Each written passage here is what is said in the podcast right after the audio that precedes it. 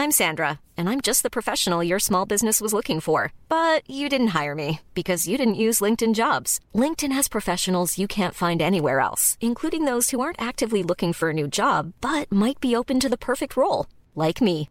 In a given month, over 70% of LinkedIn users don't visit other leading job sites. So if you're not looking on LinkedIn, you'll miss out on great candidates like Sandra. Start hiring professionals like a professional. Post your free job on linkedin.com slash spoken today.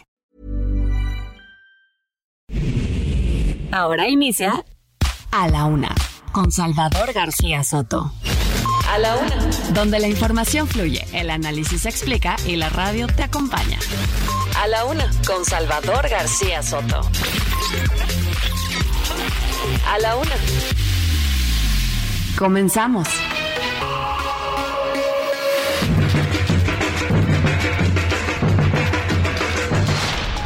Seguir saliendo a las calles, utilizando el arte y nuestro baile rebelde para seguir diciendo con nuestras cuerpos no. Ya con, en mi calidad de Frente Amplio estoy obligada a respetar diferentes visiones. Refieren ser parte del grupo Cártel Nueva Generación y que estaban acompañados de otros siete, integra otros siete integrantes. En el caso nuestro, para no ir más lejos, pues nunca hicieron nada. Y nadie puede negar que es una herencia maldita.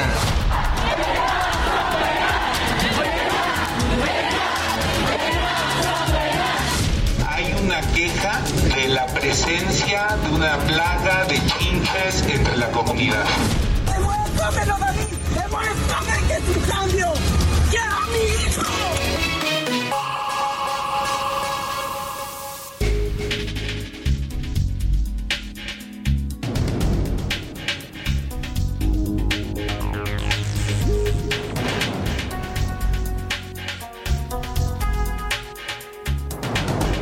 Una de la tarde con un minuto, una de la tarde con un minuto. Bienvenidas, bienvenidos a la una con Salvador García Soto en el Heraldo Radio. A nombre del titular de este espacio, el periodista Salvador García Soto, que en unos minutos estará por acá como siempre informándole y compartiendo y además desmenuzando la información diaria, nacional y a nivel internacional. Y también a nombre de todo este gran equipo, ellas y ellos, pro- eh, profesionales de la radio, de las noticias, de la producción, de la información, yo le doy la más cordial de las bienvenidas. Eh, Yo soy José Luis Sánchez Macías y le vamos a informar en esta tarde de viernes, viernes 29 de septiembre. Ya se nos fue el mes patrio, ya se nos acabó el mes de septiembre. Prácticamente estamos cerrando ya este mes y nos enfilamos directamente a octubre y al último trimestre de este 2023. Ahora sí viene octubre, noviembre y diciembre.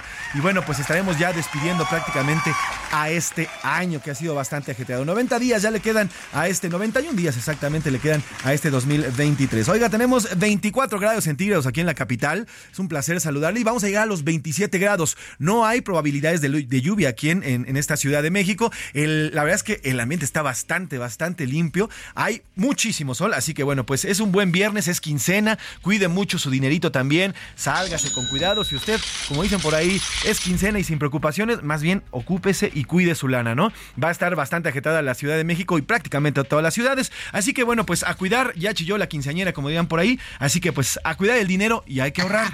Hay que ahorrar porque la situación, el horno no está como para bollos, dirían por ahí. Oiga, mucho, mucho que platicarle, pero antes la música se la vamos a dedicar al Día Nacional del Maíz. Desde el 2010 en México, cada 29 de septiembre festejamos esta fecha que busca reconocer la importancia de este grano en la economía nacional, pero también en la cultura, pero también como parte de nuestra historia. No se puede contar la historia mexicana, la historia prehispánica, todo lo que envuelve y todo lo que conlleva a un mexicano sin hablar del maíz.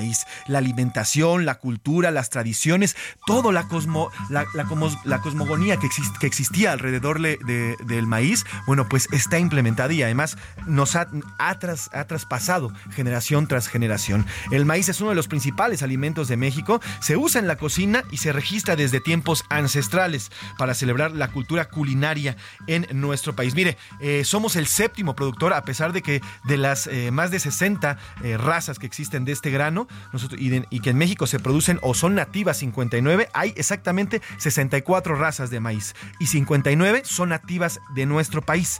A pesar de ello, México es el séptimo productor de este grano tan importante, a pesar de que lo ocupamos prácticamente en toda nuestra gastronomía. Así que bueno, pues hoy vamos a, a rendirle tributo a este cereal, al maíz, porque como dirían por ahí, sin maíz no hay país, así que bueno, pues se le dedicamos al maíz.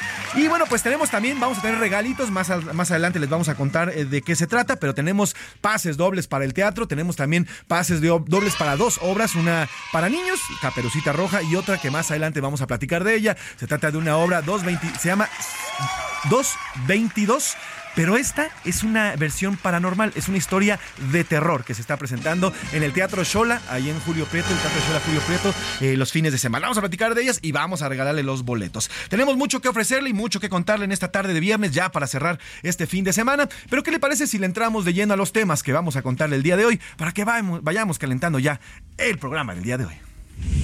A la una, con Salvador García Soto.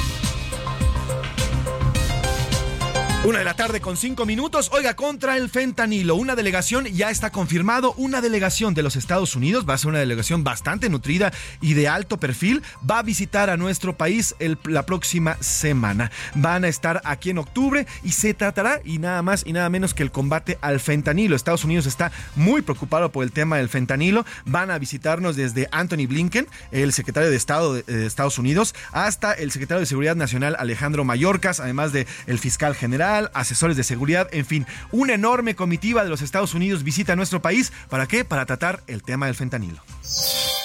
Mientras tanto, en Estados Unidos, ahí mismo, oiga, ayer el Congreso envió una iniciativa, el Congreso de los Estados Unidos envió una iniciativa para frenar, para frenar las ayudas eh, que, sean, eh, que se lanzan desde Estados Unidos hacia nuestro país. Se trata de 60 millones de dólares que Estados Unidos eh, envía a nuestro país como parte de este convenio que existe entre ambos países para la lucha contra el narcotráfico. Bueno, pues ayer el Congreso decide, decide y pide que se cierre la llave. Tres más, oiga, en Jalisco, otro caso más de desapariciones. Familiares no encuentran y no saben nada de tres hombres, de Jesús Fernando, eh, también de Sergio Díaz y también de Julio César. Todos rondan entre los 19 y 38 años de edad. Desaparecieron el pasado 25 de septiembre y también, también están buscándolos. Oiga, y ya hay finalistas, ya hay finalistas para coordinadores de la defensa de la 4T en los estados. Ayer definieron en Morena quiénes serán los finalistas para competir por las nueve gubernaturas que se van a discutir y que se van a pelear el próximo año. Y bueno, pues ya se están definiendo las candidaturas. Aquí en la Ciudad de México ya quedaron cuatro, le vamos a contar quiénes son y vamos a platicar con una de ellas, uno de los aspirantes que eh, intentan y que intentan eh, tener o ser, formar parte de esta coordinación de los de la 4T en cada estado. Bye. Oiga, en la segunda hora platicaremos sobre la forma en la que gamers se han unido para proteger la trata de menores que juegan videojuegos en la red. Oiga, aquí le hemos contado y le hemos platicado cómo los, eh, los agresores, los pederastas utilizan los videojuegos para acercarse a los jóvenes. Los van, los van seduciendo, los van llevando hasta que en muchas ocasiones terminan en casos de trata, de raptos, de secuestros. Bueno, pues unos gamers se unieron para luchar y para prevenir y también para ayudar a los padres de familia a que sus hijos no caigan en las redes de estos, de estos personas, de esos tratantes de personas.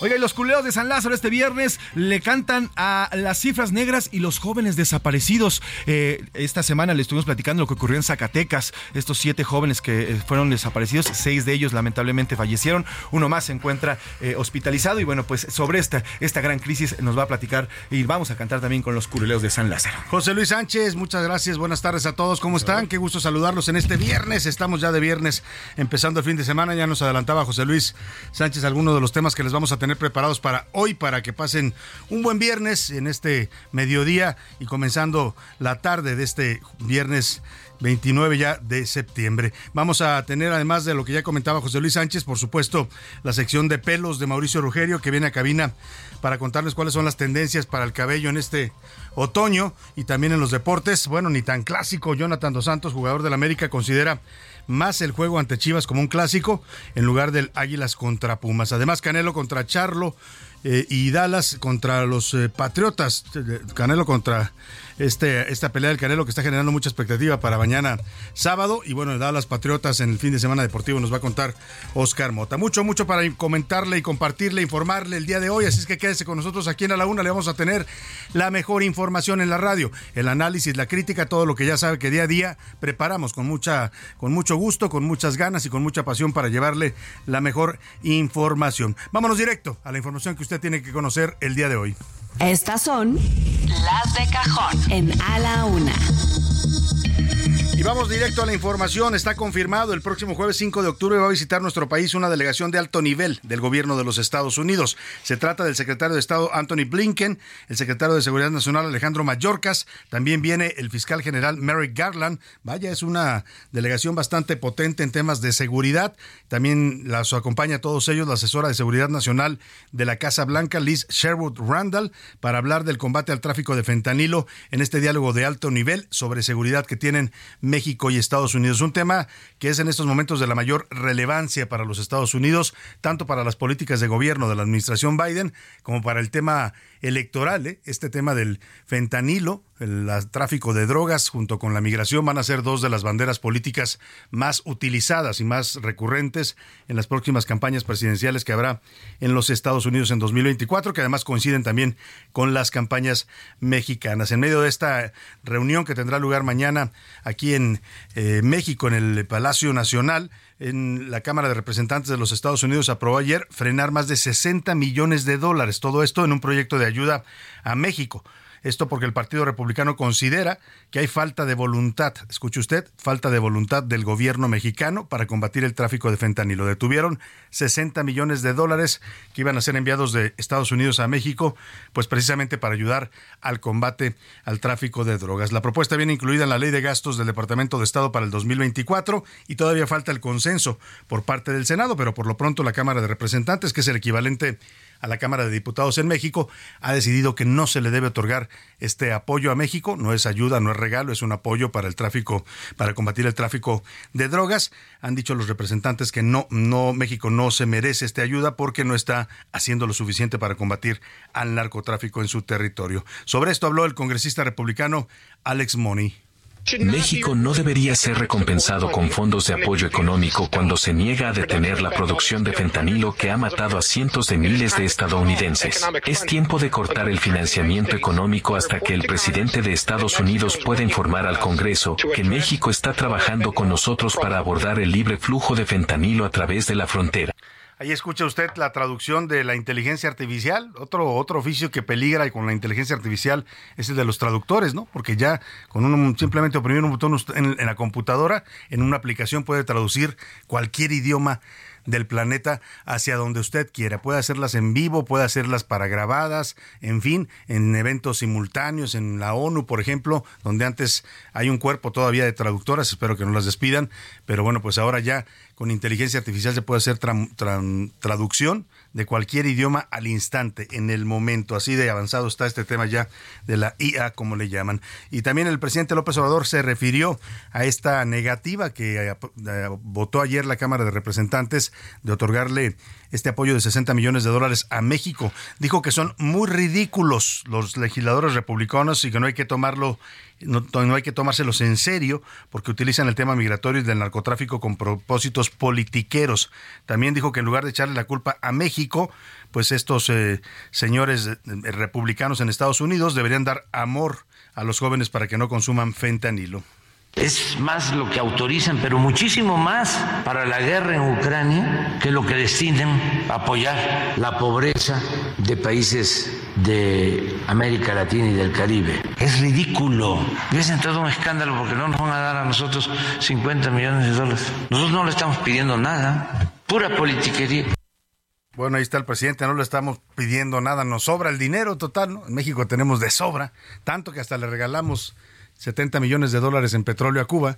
Así de generosos somos y así, así el presidente de autosuficiente en cuanto a sus recursos, dice, para combatir el, el tráfico de drogas. Oiga, y vamos a otro tema, este viernes se está realizando en Washington el diálogo económico de alto nivel, también en la misma dinámica de esta relación bilateral. Acá se va a llevar a cabo mañana el de seguridad y los eh, funcionarios mexicanos del área de economía viajaron a Washington para tener este diálogo con sus contrapartes. Eh, están participando por el lado de México la canciller Alicia Bárcena, la secretaria de Relaciones Exteriores, también acude la secretaria de Economía Raquel Buenrostro y se reúnen ambas con sus homólogos estadounidenses. Además de Anthony Blinken, secretario de Estado, también participa en este encuentro. Gina Raymond, o más bien Raimondo, es secretaria de Comercio de los Estados Unidos y Catherine Tai, la durísima, durísima, la señora de hierro, la Catherine Tai, es la representante comercial de los Estados Unidos. Es la que nos ha dado uno y otro revés en el marco del TEMEC, en las quejas sobre temas como la energía eléctrica, como el maíz transgénico. Es la que encabeza todos estos embates en contra de las reformas López Obradoristas en varios temas que no les gustan a los Estados Unidos. Alicia Bárcenas dijo también, la canciller mexicana, que han logrado avances en materia de comercio, infraestructura, cooperación en el sur de México y que también están revisando el tema del flujo migratorio. Habló, pues más que flujo, esto ya es una corriente enorme migratoria hemos visto que el problema de nuestras fronteras de México y Estados Unidos no nace ahí. Es decir, en verdad las personas están llegando más bien desde el sur. Entonces tenemos que tener una mirada hemisférica, regional, para incluir desde Ecuador, Colombia, Panamá, Venezuela, Haití, Honduras, Guatemala, Costa Rica. Y por eso nuestro presidente está tomando un gran liderazgo en esta materia. Bueno, pues ahí está, la canciller mexicana también comentó sobre el presupuesto histórico que se va a destinar en México, dijo ella, de 15 mil millones de pesos para detectar el tráfico de armas y de drogas sintéticas. Estamos invirtiendo en México. Este año nos han aprobado ya un presupuesto de 15 mil millones de pesos, 880 millones de dólares que va a permitir, entre otras cosas, aumentar nuestra capacidad de detección de armas y drogas sintéticas. Bueno, pues ahí está lo que dice la canciller. Y mire, presupuesto histórico, dice ella, para combatir el tráfico de armas, las drogas, pero con todos los presupuestos históricas, históricos, perdóneme, en Jalisco, la comunidad de Santana Tepetitlán se reportó una nueva desaparición de jóvenes. Se trata de tres hombres, son Jesús Fernando Márquez, de 19 años, Sergio Díaz Corona, de 38, y Julio César Rodríguez, de 28 años. La última vez que los vieron fue el pasado 25 de septiembre. La tarde de este jueves, la Comisión Estatal de Búsqueda allá en Jalisco emitió las fichas para intentar localizarlos. Vamos eh, allá con Mayeli Mariscal que nos cuenta lo que está pasando. Otros tres jóvenes desaparecidos en el estado de Jalisco. Mayeli, te saludo. Buenas tardes. Hola, ¿qué tal, Salvador? Muy buenas tardes. Buenas tardes también a todo el auditorio. Jesús Fernando Márquez Díaz, Sergio Díaz Corona y Julio César Rodríguez Gutiérrez son los tres trabajadores de la construcción cuyas familias reportaron su desaparición, esto en el municipio de Zapopan, aquí en la zona metropolitana. Y esta, pues, sería una nueva desaparición colectiva. Ya son cinco días en los que estas eh, familias de estos tres jóvenes, de estos trabajadores de la construcción, no eh, tienen conocimiento de su paradero ellos salieron el pasado lunes 25 de septiembre, salieron de trabajar de eh, la colonia Santa Ana, Tepetitlán, y sin embargo, pues eh, repito, no se han comunicado con sus familias y es por eso que el pasado martes se manifestaron eh, bloqueando la avenida López Mateos, el camino a Santa Ana, Tepetitlán. Jesús Fernando Márquez Díaz tiene 19 años de edad, como seña particular una cicatriz en la barbilla, cabello castaño oscuro, lacio, corto, de tez morena clara. Por su parte, Sergio Díaz Corona, de 38 años de edad, tiene un tatuaje con el número 13 en la mano derecha. Y bueno, el tercer eh, eh, joven que está sin localizar se trata de Julio César Rodríguez Gutiérrez. Él tiene 28 años, tiene un tatuaje con la imagen de una calavera en el hombro izquierdo. Esa es la información, Salvador. Hasta estos momentos no hay avances de dónde pudieran estar estos tres jóvenes. Y bueno, continuamos atentos de cualquier eh, pues noticia que puedan dar las autoridades. Qué lamentable, qué lamentable, Mayeli Mariscal allá en Washington la canciller mexicana Alicia Bárcena presumiendo que tenemos presupuestos históricos para combatir el tráfico de drogas, el tráfico de armas. Y acá en México, la realidad que no ve la señora Bárcena, pues es que siguen desapareciendo y asesinando a jóvenes. Es el drama, el drama que está viviendo México entre la enorme violencia que tenemos. La mayor parte de los desaparecidos y los asesinados en homicidios dolosos son jóvenes que no rebasan la edad de los 35, eh, desde los 15 hasta los 35 años el promedio de edad eh, de estos eh, jóvenes que están siendo víctimas de la violencia. Oiga, y en temas políticos, ayer la dirigencia morenista aquí en la Ciudad de México, tal como nos lo adelantó su presidente Sebastián Ramírez, confirmó ya los cuatro candidatos, los que se van a, pues a medir en medio en una encuesta para elegir quién será el aspirante o el candidato de Morena a la jefatura de gobierno de la Ciudad de México. Se trata de dos hombres y dos mujeres. La primera es Clara Brugada, exalcaldesa de Iztapalapa. El segundo que eligieron es Omar García Harfuch, exsecretario de Seguridad aquí en la Ciudad de México. El tercero es Hugo López Gatel, ex subsecretario de Salud y encargado de la pandemia de COVID en México. El cuarto es Mariana Voy, procuradora ambiental y de ordenamiento territorial. Esto lo anunció ayer el presidente del Consejo Estatal de Morena aquí en la Ciudad de México, Francisco Chiguil.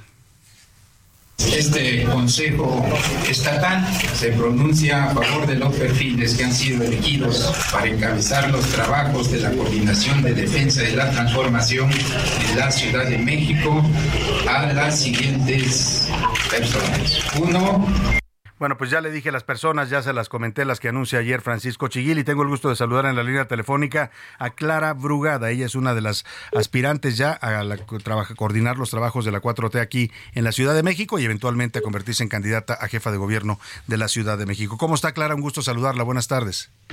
Hola, buenas tardes, Salvador, aquí. Pues eh, con gusto atendiendo tu llamada. ¿Ya lista para lo que venga en la encuesta?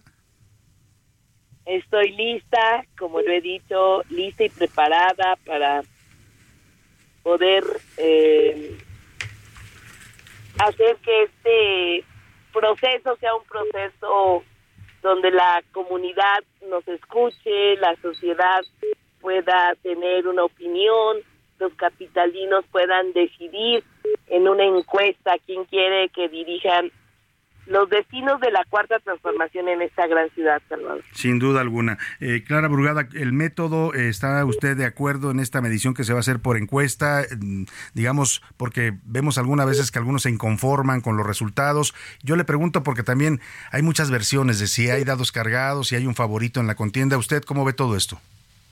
Sí, primero, no, no hay favoritos en esta contienda. Eso debe quedar muy claro. Si hubiera favoritismo, pues yo no estaría participando. Y yo participo porque creo en la en el partido, creo en Morena. Cuando creamos Morena, eh, eh, vimos que en sus estatutos quedara que las encuestas iban a ser justamente la manera de cómo decidir para no cometer errores como en el PRD y también es muy importante que eh, reconozcamos que pues hoy la población va a poder tomar decisiones sobre todo mirando la trayectoria, analizando eh, a cada uno de los que hoy estamos contendiendo.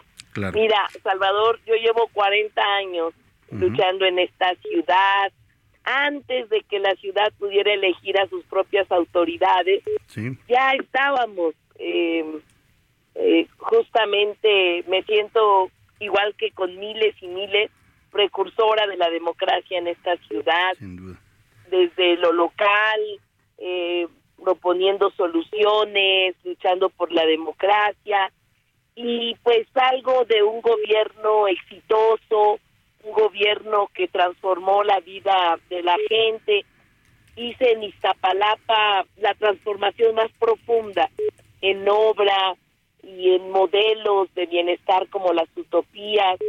Em, me he estado reuniendo con empresarios casi todos los días, coordinadores, eh, reuniones amplias y se entusiasman cuando comento todo lo que hemos logrado hemos eh, hecho que el gobierno que he que en el que he estado al frente pueda convertirse en una experiencia que llegó a la ONU recientemente como una iniciativa de alto impacto de combate a las desigualdades.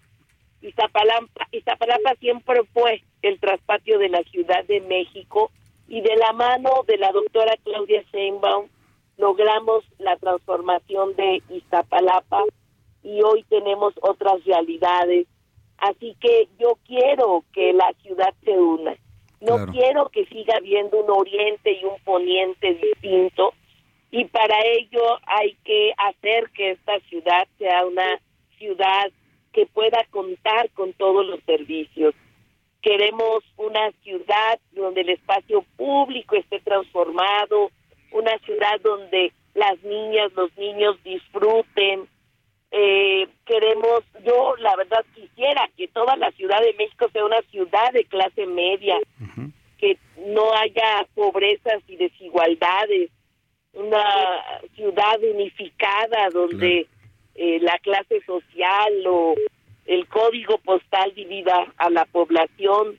Mira, soy eh, orgullosamente chilanga. Nací en la Benito Juárez. Me fui a vivir al oriente, a, Iztapalapa.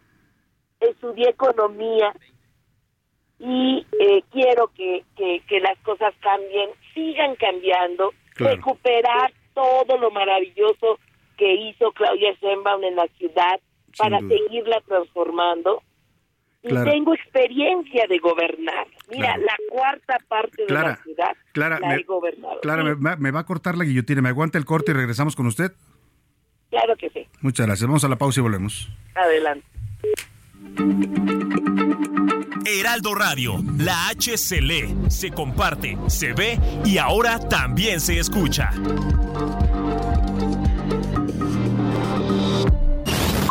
Ya estamos de vuelta en A la Una con Salvador García Soto. Tu compañía diaria al mediodía.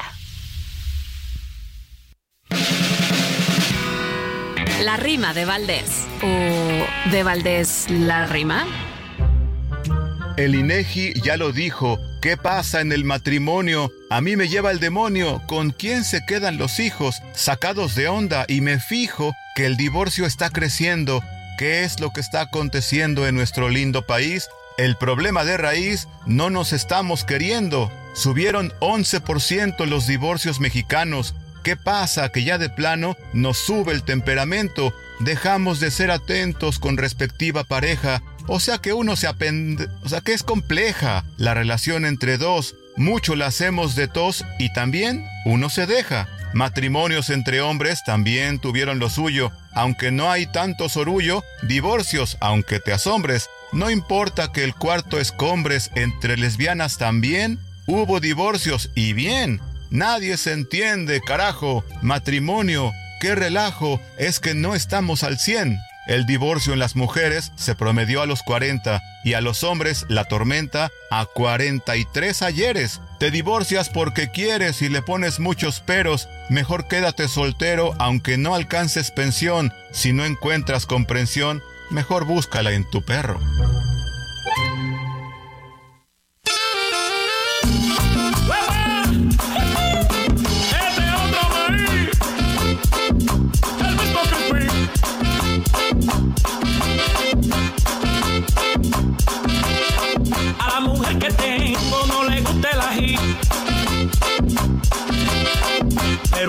La comida le quiere llamar. Ojalá que no te pase lo que me pasó a mí. Que un día no encontró maíz y quiso comerme a mí.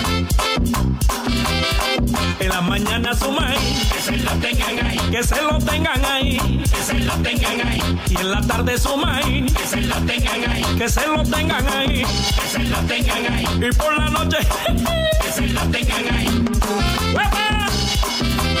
Una de la tarde con 32 minutos. Estamos regresando de la pausa con esta canción. Hoy le vamos a dedicar la música al maíz, este grano, este cereal tan representativo de México y de toda la América Latina y bueno, incluso la América del Norte. Es un producto americano que le regalamos al mundo. Esta canción que usted escucha se llama Crispy, cuyo nombre real es Juan de los Santos, un músico dominicano que habla pues del gusto por el maíz. Eh, dicen por ahí que toda la comida mexicana tiene maíz y es cierto, somos una raza de maíz y es un cereal que es básico en nuestra dieta. En México hay 64 razas, 64 variedades de cereal, de este, de este cereal del maíz, las cuales 59 son nativas. México es el séptimo productor a nivel mundial con 27 millones de toneladas anuales de maíz. Estamos conmemorando el Día Internacional de eso que nos gusta tanto a los mexicanos y que es tan importante para nosotros como es el maíz. Mañana su que se lo tengan ahí, que se lo tengan ahí, que se lo tengan ahí.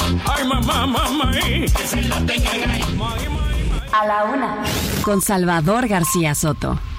Y vamos a retomar una de la tarde con 33 minutos. Le agradezco mucho a Clara Brugada, aspirante a la coordinación de la Cuarta Transformación aquí en la Ciudad de México, que nos haya aguantado esta pausa porque nos eh, agarró la guillotina. Me estaba comentando, Clara, continuamos esta conversación de su experiencia de gobierno, de lo que ha hecho usted en Iztapalapa, estas utopías que han sido muy comentadas, incluso dice usted, llegaron a la ONU como un modelo para tratar de pues eh, abatir eh, la, pobreza, el, fomentar el desarrollo, el sano desarrollo de los jóvenes en estas zonas donde se han instalado en Iztapalapa y yo le quiero preguntar, usted hablaba de esta ciudad que se divide a veces entre Poniente y Oriente, no debiera ser así, pero es una realidad de desigualdad eh, que marca y atraviesa a la ciudad. Y en, esa, en ese contexto, Clara, usted tiene un trabajo sin duda histórico acreditado en la zona oriente de la ciudad, eh, pero el Poniente en la pasada elección pues tuvo una, reacción adversa a, Morena, perdieron varias de las alcaldías de esta otra zona de la ciudad.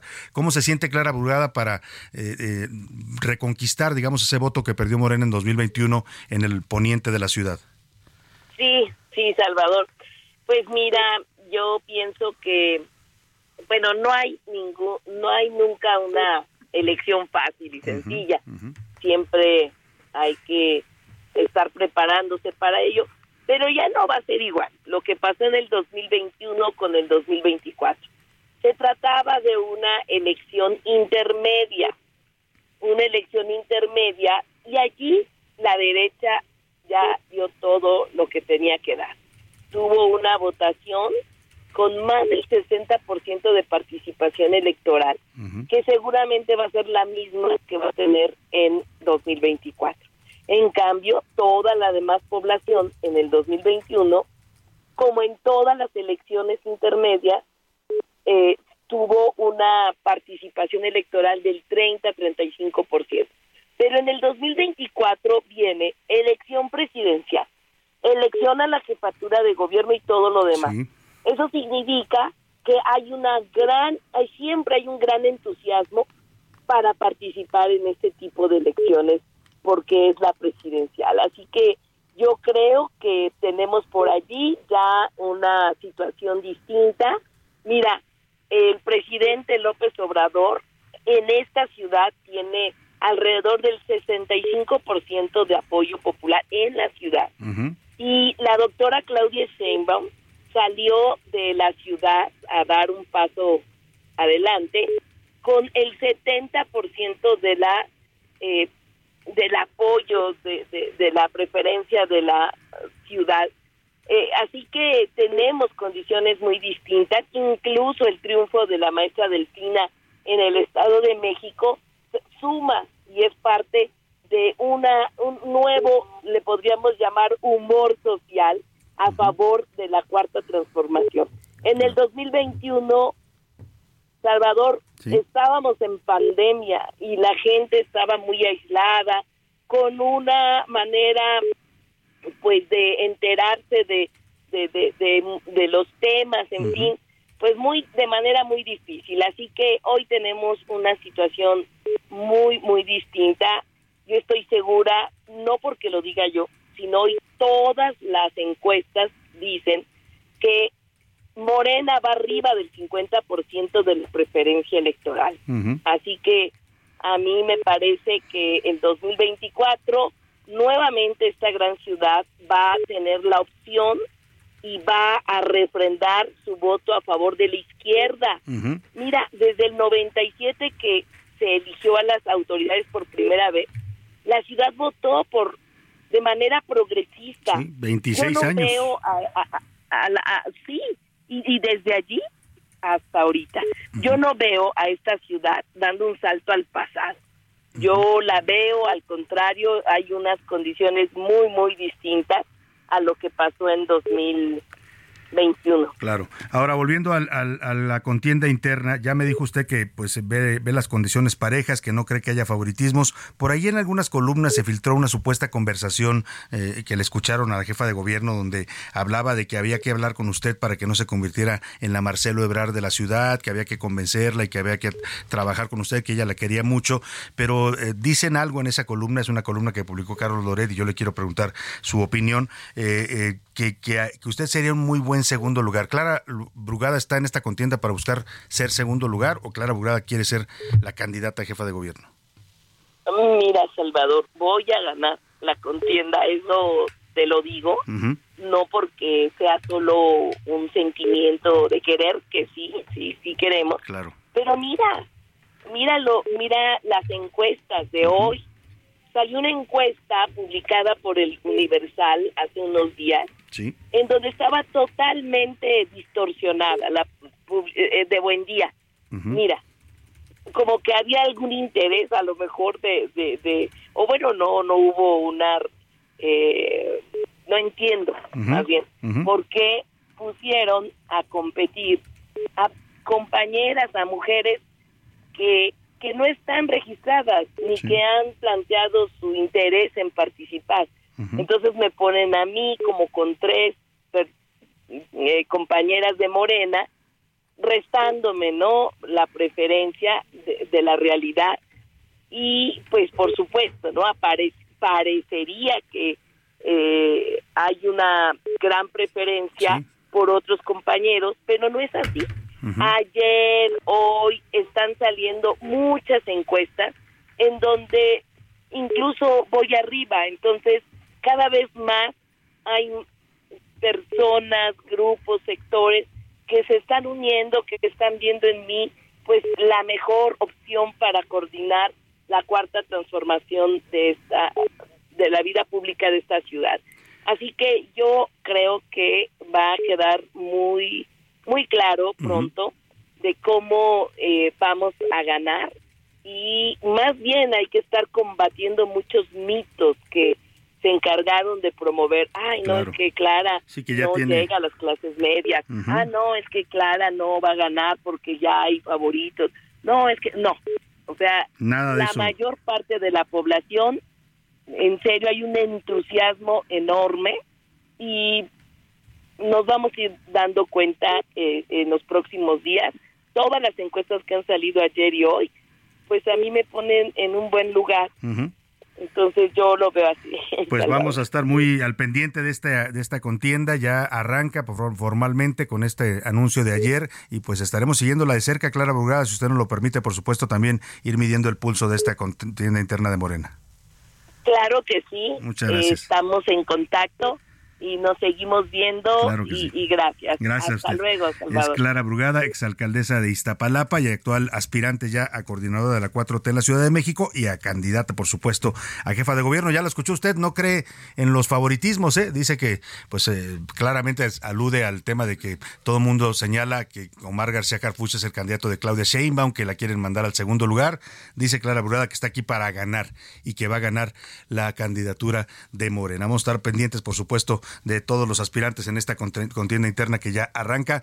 Oiga, y mientras Morena ya empieza su contienda, los de la oposición parece que están dormidos. Hay que les den un zape para ver si despiertan porque no han ni definido cómo van a elegir a su candidato. Por ahí hay varios nombres.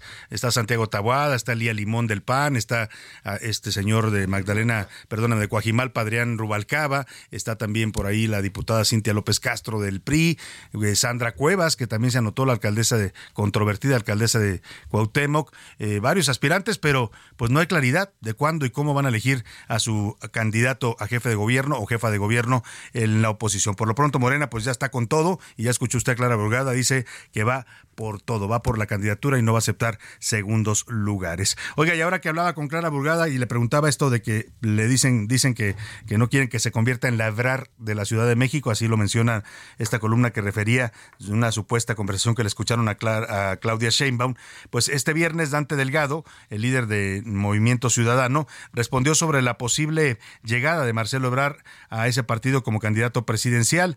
Dijo que al menos 50% de las candidaturas de MC van a ser para la ciudadanía. Es decir, Dante, tal como nos lo dijo aquí en estos micrófonos cuando estuvo en esta cabina, pues dice que no encarta ni encarta Marcelo y da a entender que la puerta sigue abierta para, pues, si Marcelo decide abandonar Morena, pues platicar con él sobre su posible candidatura en MC. Al menos el 50% de las candidaturas de Movimiento Ciudadano en todos los niveles son provenientes la ciudadanía, pero lo importante es, quiero decirlo en su momento, los, los criterios con los que estamos elaborando la convocatoria. No se descarta, Marcelo. Apenas va a salir la... Oiga, y parece que ya Ahí está Dante Delgado que sigue toreando las preguntas como lo hace magistralmente, es un gran torero de las entrevistas, pero no rechaza tampoco la posibilidad de que Marcelo pueda ser candidato. Yo le he dicho aquí que se han reanudado estos contactos, nunca se suspendieron, pero han tomado fuerza nuevamente la posibilidad de que Marcelo, una vez que eh, Morena le responda su queja y también el Tribunal Electoral defina si procede o no su eh, impugnación al proceso interno de Morena, pues eh, decida, decida si se queda ahí o se va a otro partido. Oiga, y falta un año para el presidente López Obrador para que termine su sexenio, un año exacto, porque la próxima presidencia de la República va a arrancar el primero de octubre, por primera vez en la historia. Estamos acostumbrados a que las tomas de protesta fueran el primero de diciembre, pero esta de 2024 se va a adelantar dos meses, porque así lo determinan la Constitución y las reformas electorales. Entonces al presidente le queda exactamente un año en el cargo. Y ya le entró la nostalgia al presidente porque ya empezó a despedirse. Yo digo que un año todavía es mucho, ¿no? Pueden pasar muchas cosas, pero el presidente ya empezó su despedida. Hoy estuvo visitando ahí en Palacio Nacional las oficinas de la Consejería Jurídica de la Presidencia, se tomó selfies con los trabajadores, les agradeció mucho su apoyo y reiteró su discurso. Dijo que él ya cierra el ciclo porque ya dejó sentadas las bases de la transformación. Presidente, le falta un año en el contrato. Me voy, ya cierro mi ciclo, me queda un año, pero me siento que ya se sentaron las bases, se avanzó y hay relevo generacional. Ya hemos logrado que haya este, cuadros que le den continuidad a lo que ya se inició. Continuidad con cambio, porque no va a ser igual. Y no va a ser igual porque no somos iguales. Oiga, esta musiquita de fondo no piense que nosotros somos dramáticos, no, se la pusieron en la presidencia de la República, ¿eh? El subpresidente subió este video a las redes sociales donde hace este discurso ante los trabajadores de la Consejería Jurídica y eh, pues ahí le pusieron esta musiquita de fondo. O sea, le digo que ya le entró la nostalgia al presidente. Es como si yo ahorita le dijera, ¿sabe qué? Ya, ya acerté las bases de este noticiero, me voy y ahí lo dejo. Queda una hora, pero ya empiezo mi despedida. Bueno, pues así está, así está más o menos el presidente. Esa musiquita de piano que usted escuchó en el video, que es un video institucional de la presidencia de la República, la pusieron ellos. Esta sí se la ponemos nosotros al presidente, ya que anda nostálgico, pues empecemos la despedida del presidente un año antes de que acabe su gobierno.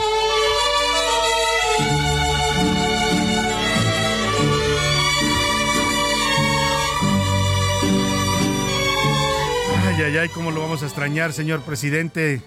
¿Quién, quién, dirá tantas cosas como usted? ¿Quién dirá tantas ocurrencias, tantas frases chistosas, algunas eh, enojado? ¿Quién, ¿Quién va a darnos esa risa, por ejemplo? ¿Cómo la vamos a extrañar los mexicanos? En fin. Ah, no pasa nada. No pasa nada, no pasa nada. le queda un año todavía al presidente, pero bueno, pues ya, ya quiere empezar a despedirse. Se ve que va a ser una despedida bastante larga de 365 días. bueno, ahí está. Vámonos a otra nota importante. El ataque a los migrantes en Baja California. La madrugada de este este viernes fue reportado el rescate de 11 migrantes en el municipio de Tecate. Siguen estos hechos, afortunadamente a estos los rescataron con vida. Mire, estaban huyendo del cerro de Chuchumá, allá en los rumbos de Mexicali, después de haber sido atacados a balazos por el crimen organizado. Afortunadamente, estos migrantes sobrevivieron porque ahora están encontrando también muchos cuerpos tirados en la ruta, migrantes que mueren pues atacados por el crimen, a veces también por hambre y sed. En fin, eh, vamos, vamos hasta allá, hasta, eh, hasta mm, Tijuana, con Ana Laura Wong, nuestra corresponsal, que nos informa de este hallazgo y este rescate que realizó el grupo Beta de Migración. Ana Laura, te saludo, muy buenas tardes.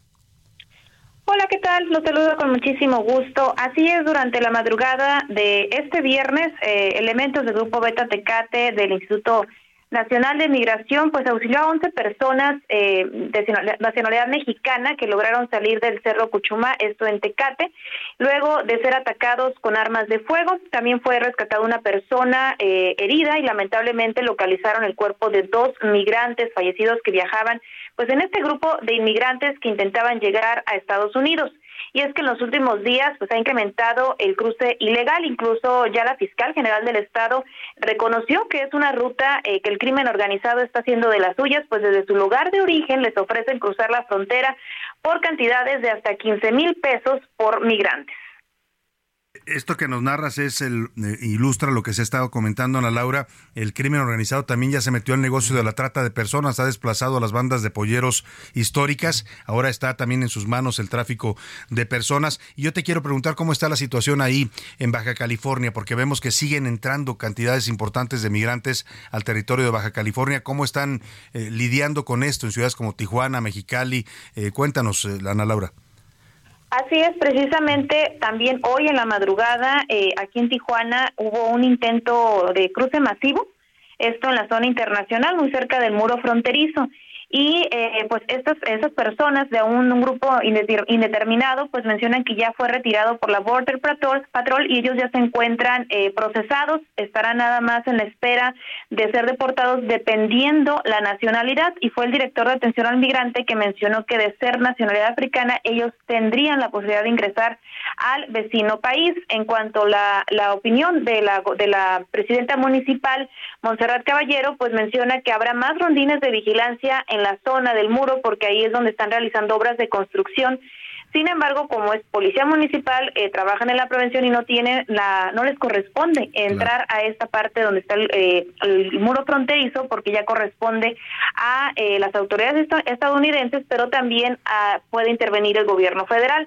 Ella espera que con la visita del presidente Andrés Manuel López Obrador en los próximos días aquí en Tijuana, la gobernadora del estado, Marina del Pilar, pueda tocar este tema de crisis migratoria con el presidente porque a ella pues tampoco le corresponde, dice, tocar el tema con el presidente de la República. También mencionarte que eh, alrededor de 300 o 400 migrantes son los que están llegando a esta frontera, pero eh, pues en este caso los que mencionamos polleros son los que se están aprovechando para engañarlos, incluso algunos los dejan en la zona de la rumorosa, eh, ellos le dicen que por ahí nada más tienen que caminar después de haberles cobrado cantidades de hasta 20 mil, de 15 mil pesos, incluso a unos hasta en dólar en, la zona del, aeropuerto cuando llegan aquí a Tijuana y los engañan. Entonces, pues esta es la lamentable situación que además eh, de los polleros, pues también muchos migrantes eh, quieren aprovechar e ingresar a Estados Unidos por eh, el lado de las obras que realizan en el muro fronterizo, esto en playas de Tijuana. Entonces, pues, pues son dos situaciones, eh, tanto de los polleros y también de las obras que realizan en el muro fronterizo. Pues complicada la situación allá en Baja California. Estará visitando al presidente de este estado. Ayer estuvo aquí visitándolo en Palacio Nacional, precisamente la gobernadora Marina del Pilar. Supongo que tiene que ver con esa próxima visita del presidente. Muchas gracias, Ana Laura, por tu reporte. Muy buenas tardes. Gracias, buenas tardes. Ana Laura Wong, allá en Baja California, en este estado mm, fronterizo de México. Y en medio de esta crisis migrante, por cierto, el eh, millonario y fundador de Tesla, eh, Elon Musk, también es el dueño ahora de Twitter, de la llamada red social X, visitó Eagle Pass, estuvo observando la situación que viven los migrantes que pasan en la zona fronteriza entre México y, Texas. Este, Eagle Pass está del lado tejano, Piedras Negras es la ciudad mexicana, en Coahuila. Desde ahí hizo varias transmisiones en vivo en su red social, donde aseguró que todo se trata de un problema grave. Hizo un llamado a legalizar ya a los migrantes.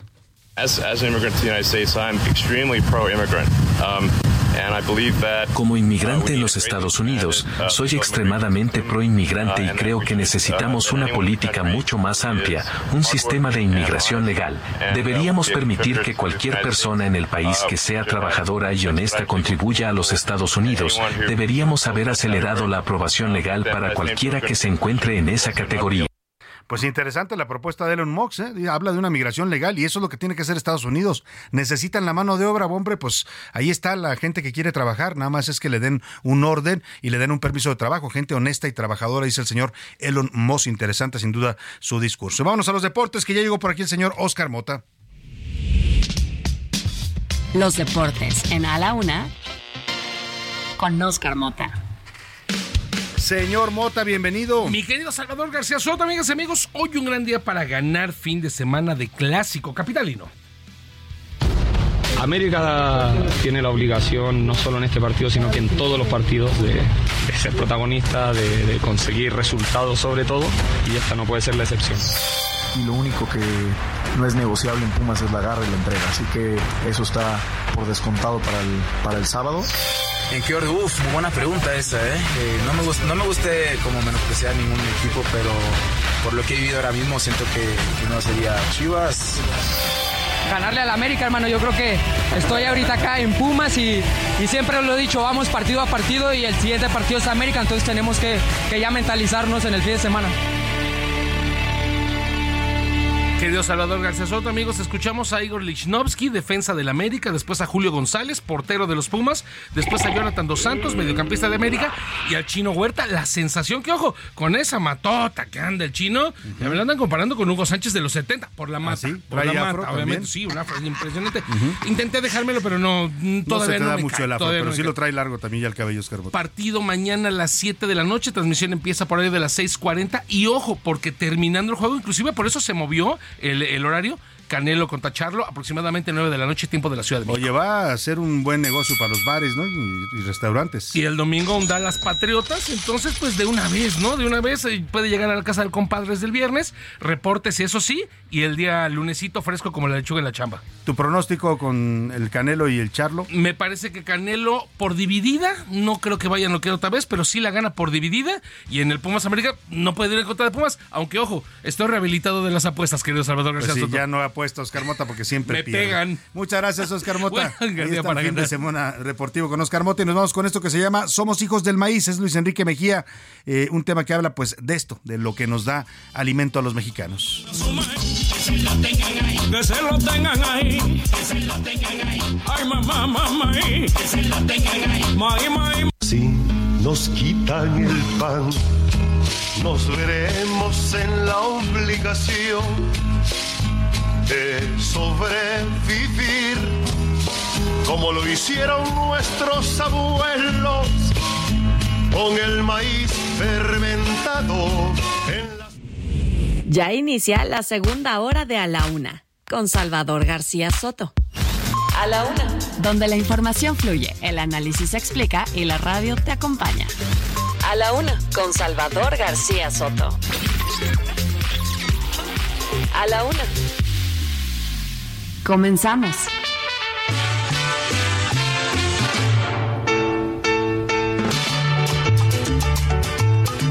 Negrita linda, no, no, no. Huye, huye. ¿Dónde está mayor?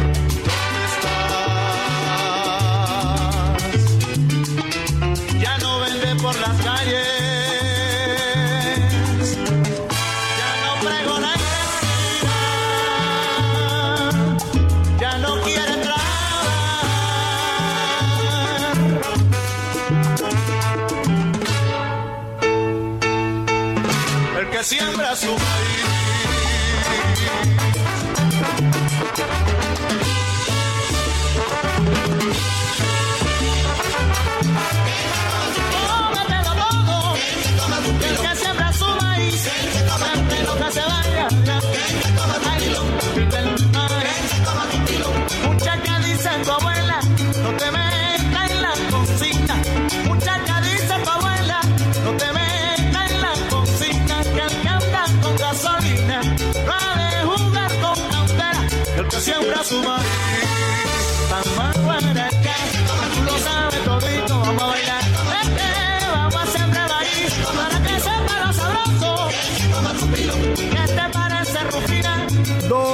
tarde en punto en el centro de la República. Qué gusto saludarlo de verdad a esta hora del mediodía. Estamos comenzando ya la segunda hora de a la una y también, también la tarde de este viernes 29 de septiembre, con lo cual pues empieza también ya el fin de semana. Y lo hacemos a ritmo de salsa y con uno de los mejores salseros de la historia, el señor Oscar de León, este venezolano que canta esto que se llama El que siembra su maíz que se coma su pinole, dicen ellos allá en Venezuela que se coma su pinolo, algo así, les eh, alcanzo a entender. Acá en México el dicho es el que siembra su maíz que se coma su pinole, que es un eh, polvo que se extrae precisamente del, maíz molido y que además es muy bueno, ¿eh? tiene grandes cantidades de calcio y carbohidratos. Lo usan mucho, por ejemplo, los corredores en la Sierra Tarahumara estos indígenas rarámuris que corren kilómetros en la sierra agreste de la, la Tarahumara, se comen el pinole para aguantar esas largas jornadas corriendo para llegar a distintos lugares, es parte de su identidad y su idiosincrasia, como lo es el maíz, que es parte sin duda alguna, no solo es un alimento para los mexicanos, el maíz es toda una cultura, toda una concepción de la vida, nos da toda una cosmovisión, los pueblos originarios de México eran pueblos de maíz y hoy los mexicanos actuales, en la época moderna, seguimos siendo pues también un pueblo del maíz. Eh, póngase a bailar a ritmo de salsa porque le tengo mucha más información en esta segunda hora de la una y además también le tengo regalos, pases para que se vaya al teatro, dos buenas obras de teatro, una para la familia, una obra de teatro infantil y la otra una obra más, eh, digamos, seria que vamos a platicar también en, un momento más con las actrices de temas paranormales, en fin, interesante eh, la propuesta hoy para que se vaya el fin de semana al teatro. Súbale al radio, póngase a bailar y siga informándose aquí en A la Una.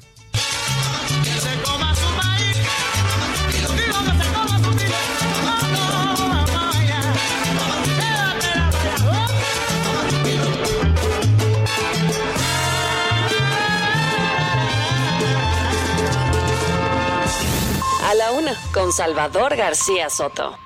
Oiga, y le tengo regalo, rápidamente voy a dar la dinámica porque son muchos boletos los que vamos a regalar el día de hoy. Si usted quiere irse mañana a ver el teatro, eh, la primera propuesta que le hacemos es una obra infantil, se llama Caperucita Roja, un supercuento musical. Le doy los datos donde se presenta el domingo, primero de octubre a la una de la tarde en el Teatro Rafael Solana, que se ubica ahí en Avenida Miguel Ángel de Quevedo, 687, ahí en los rumbos de Coyoacán. Es el, también está por ahí, le llaman el centro, algunos lo conocen como el Centro Veracruzano, es también ahí se ubica el Teatro Rafael Solana. Váyase con la familia, la verdad es una buena, una buena obra para ir a ver en familia, si usted tiene niños o pequeños que quiera llevar, pues ahí le van 10 pases dobles y la primera Apúntele pregunta... bien. Apúntele bien, la primera pregunta que le lanzo para que se vaya a ver esta obra es...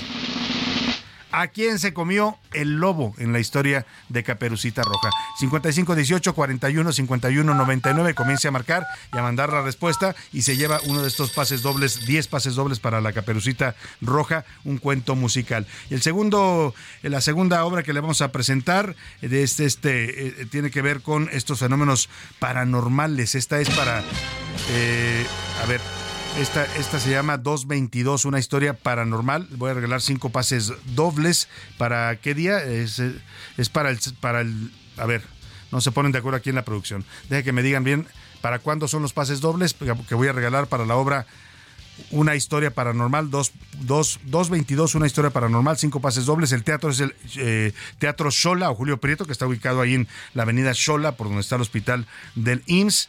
Eh, los pases son para el domingo a las 6 de la tarde, es la función. Es una obra de Danny Robbins, lo dirige Gabriel Mata Cervantes, eh, actúan Diego Klein, Alejandra Ambrosi, Erika de la Rosa y Jorge Loza, y habla, pues ya no entiende usted por el título de estos eh, temas de fenómenos paranormales. Jorge Loza que estuvo ahí participando en la Casa de los Famosos. En fin, la pregunta para que se vaya usted a ver, a ver 222, una historia paranormal, domingo 6 de la tarde, Teatro Julio, Xola, Julio Prieto, es... Díganos, eh, ay, qué pregunta le hacemos. ¿Cuál es? eh, bueno, pa- se la vamos a poner fácil, cinco pases dobles. Una, una, una película clásica de terror. Que sea clásica, ¿eh? no cualquiera, que sea de las clásicas, hay varias, no de estas del cine de Hollywood, puede ser también mexicana si a usted le, gu- le gusta alguna. En fin, mándenos un nombre de una película de terror favorita para usted, que sea un clásico de este género del terror, y se lleva un pase doble para ver una historia paranormal en el Teatro Sol Prieto el próximo domingo, 5518 41 51 99. Y le tengo más información, mucha más información en esta segunda hora de a la una. Le voy a contar de la suspensión de clases que está teniendo lugar en la Facultad de Química de la UNAM. Todo se debe a un supuesto ataque de chinches. Escuche usted, chinches en la facultad de química. Vaya, pues señores eh, estudiantes y maestros de química, pues prepárense alguna, alguna fórmula, ¿no? Para las chinches, porque los están atacando al grado de que tuvieron que suspender las clases en esta facultad de la UNAM. Vamos a hablar también sobre la iniciativa de Freedom Squad. Vienen aquí a la cabina eh, algunos gamers que van a platicarnos de esta iniciativa. Es un grupo de jóvenes gamers mexicanos, estos jóvenes que se dedican en serio y de manera profesional los videojuegos. Eh, vienen algunos influencers también en esta campaña, como el Wherever, el Wherever Güero, Ángel Gamer y algunos otros. Y la campaña Freedom Squad se trata de ayudar a los menores eh, para que se sepan proteger de personas que los quieren atacar en las redes, de pederastas, de criminales, del crimen organizado, tráfico de infantes, ya lo sabe usted, son ganchos que utilizan en los videojuegos, se hacen pasar por jóvenes de su edad. Ahora los jóvenes que juegan videojuegos en México se pueden conectar con gente de todo el mundo, y ahí le aparece gente que le dice, ¿cómo estás? Yo soy fulanito y tengo tantos años y, y, me gusta esto, y los empiezan a enganchar con la plática y son bandas a veces de crimen organizado que quieren atacar a los menores de edad. De eso vamos a hablar en, de esta iniciativa Freedom Squad aquí en la cabina de la UNA un poco más adelante. Si usted tiene hijos que estén en esta edad de jugar videojuegos, pues ponga mucha atención. Ya le decía, nos, nos contaba mm, de los curuleros de San Lázaro que hoy viernes nos traen una canción sobre las cifras negras y los jóvenes desaparecidos en México. Estamos matando a la juventud en este país. Viene también Marisa Rugerio a la cabina, nos va a hablar de las tendencias del cabello para el otoño, que vienen en los mm, cortes de moda para hombres y mujeres en el otoño-invierno. Ya nos contará Mauricio Rugerio. Por lo pronto, vámonos a esto que le platicaba. ¿Qué pasa en la Facultad de Química? Oiga, que se hizo un escándalo por una presunta infestación de chinches. Estudiantes de esta facultad denunciaron mordeduras de este insecto y aunque la UNAM lo ha desmentido, las clases tuvieron que ser suspendidas este jueves y se van a reanudar hasta el próximo martes. O sea, hoy no tuvieron clases en la Facultad de Química por las chinches. Milka Ramírez nos cuenta.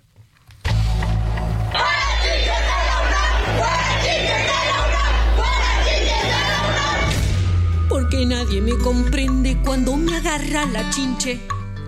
No saben que mis problemas son tan terribles. La Facultad de Química suspendió clases este jueves para analizar una posible infestación de chinches en las instalaciones.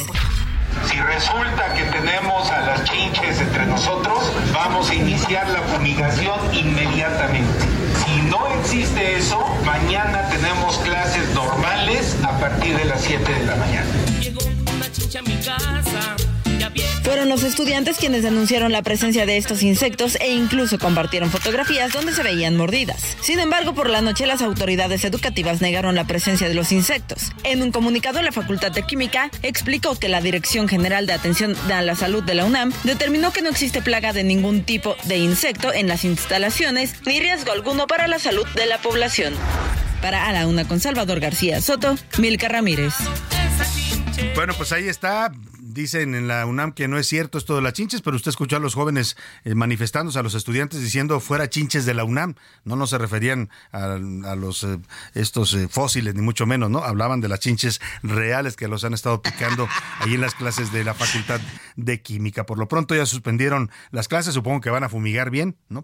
Para que evitar que haya este tipo de plagas que lamentablemente son a veces comunes y se generan en ciertas épocas del año. Hay que estar siempre atentos porque pueden llegar a cualquier lado. ¿eh? Sí tiene que ver con cierto abandono, cierta suciedad, pero aparecen en cualquier lado. Si hay una plaga, le puede caer a usted, aunque tenga su casa limpia, de pronto le pueden caer estos insectos que son tan dañinos para el ser humano. Rápidamente vamos a las preguntas del día para que usted empiece a mandarnos sus comentarios, opiniones sobre lo que está ocurriendo en el país, los temas de la agenda pública. En A la Una te escuchamos. Tú haces este programa. Esta es la opinión de hoy.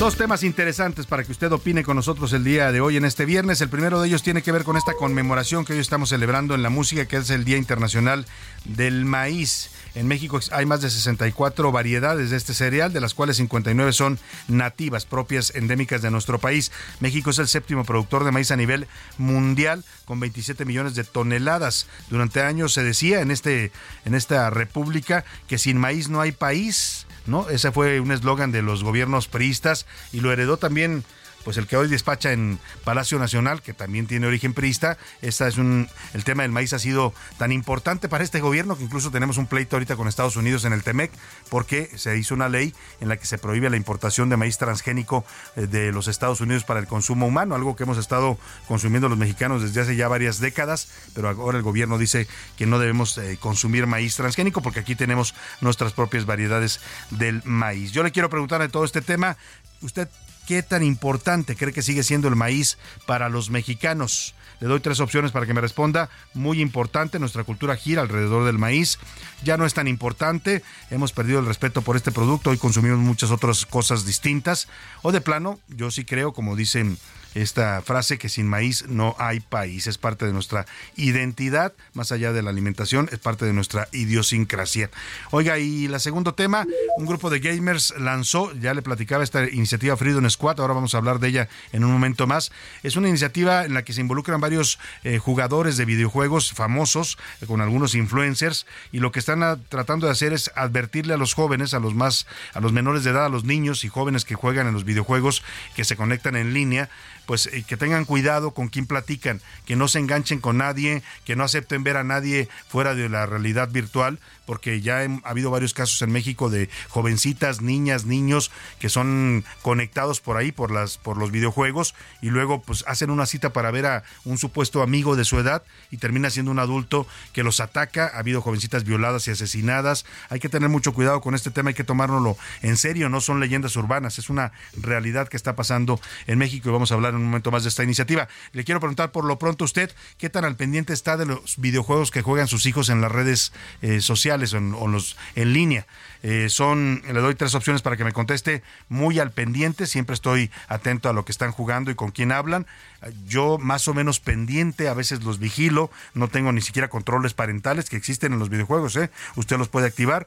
O de plano yo dejo a mis hijos en libertad y sí los alerto y los les advierto para que sean cuidadosos de su seguridad. Son los tres, las tres opciones que le doy para que me conteste, 55 18 41 51 99. Empiece a mandarnos sus mensajes de texto o de voz, como usted decida. Aquí en un momento más escucharemos su opinión al aire. Y ahora sí, vámonos a esta información que ya le comentaba le vamos, vamos a platicar de este tema de la iniciativa Freedom Squad.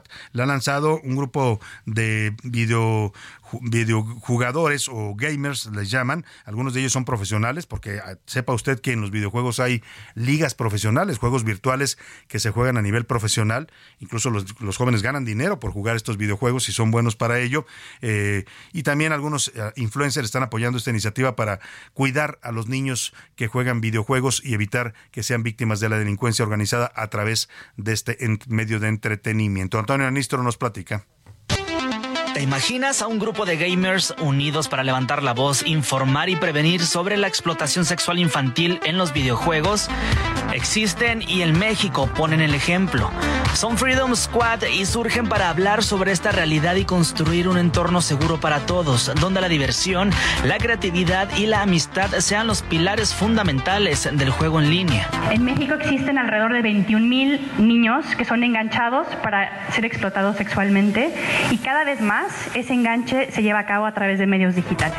Algunos de los focos rojos son el sexualizar la conversación, pedir mantener conversaciones en secreto o pedir fotos y videos íntimos. En mi directo de Twitch llegan niños que yo asumo tienen entre 10 años, 9 años y dicen sus problemas abiertamente, que tienen problemas en la casa, que tienen problemas en la escuela y siento que eso es muy riesgoso porque se ponen vulnerables y cualquier persona malintencionada puede decir como de, ay, ¿qué pasó?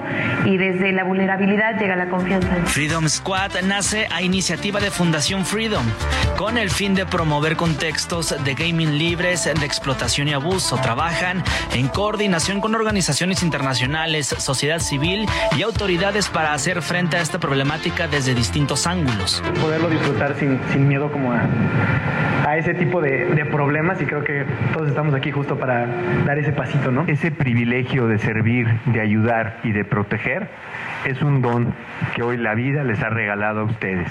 Que este Freedom Squad haga mucho bien y sobre todo evite mucho mal.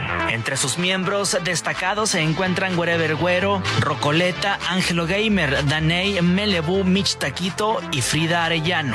A través de los mensajes que genere Freedom Squad, estaremos llegando a una audiencia de más de 50 millones de aficionados de los videojuegos, entre los cuales se encuentran, sin duda, niñas, niños y adolescentes. Antonio Anistro, Heraldo Media Group.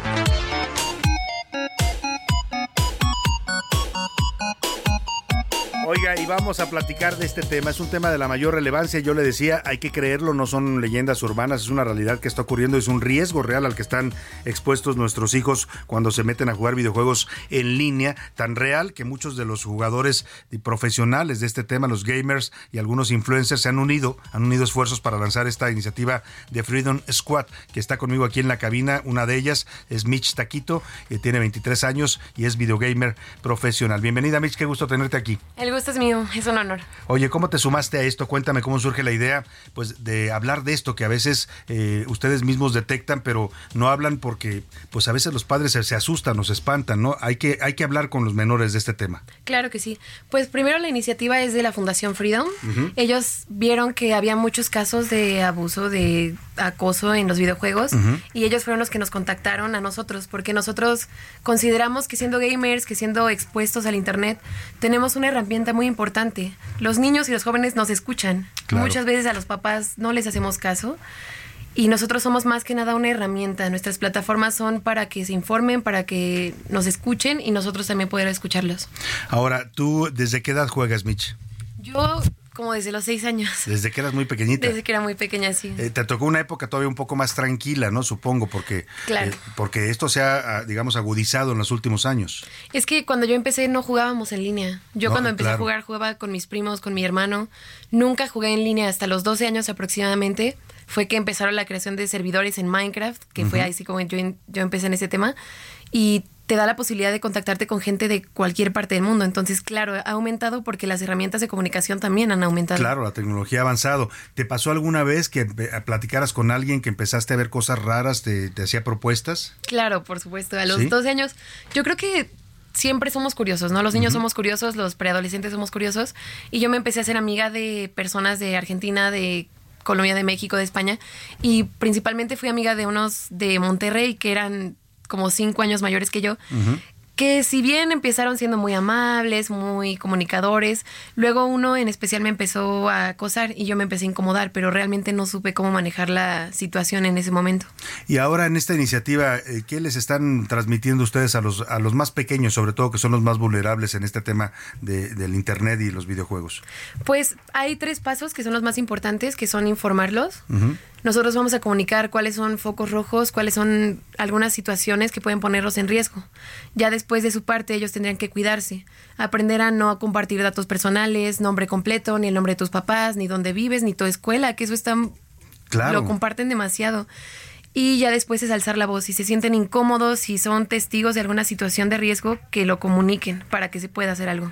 Lamentablemente del acoso virtual, como tú lo viviste también y pasa con muchos niños, a veces ha pasado eh, y hemos comentado aquí casos en, ya como noticia de, niños que pues en este diálogo con una persona que creen que es de su edad, hacen una cita para verse en la, en la realidad y ahí vienen problemas graves. México es un país con graves temas de trata de menores, así es que lo que están haciendo ustedes me parece que es muy importante, Mitch. Eh, ¿Qué le dirías a los niños y a los padres, sobre todo, que nos escuchan? Para los padres que escuchan a la una, eh, también nos escuchan algunos niños, ¿cuáles serían estas señales de alerta? ¿Cuáles son los focos rojos que hay que estar atentos? Si en algún momento se sienten incómodos con la conversación, porque el cuerpo lo sabe, tu mente lo sabe, si te sientes incómodo, compártelo con tus papás.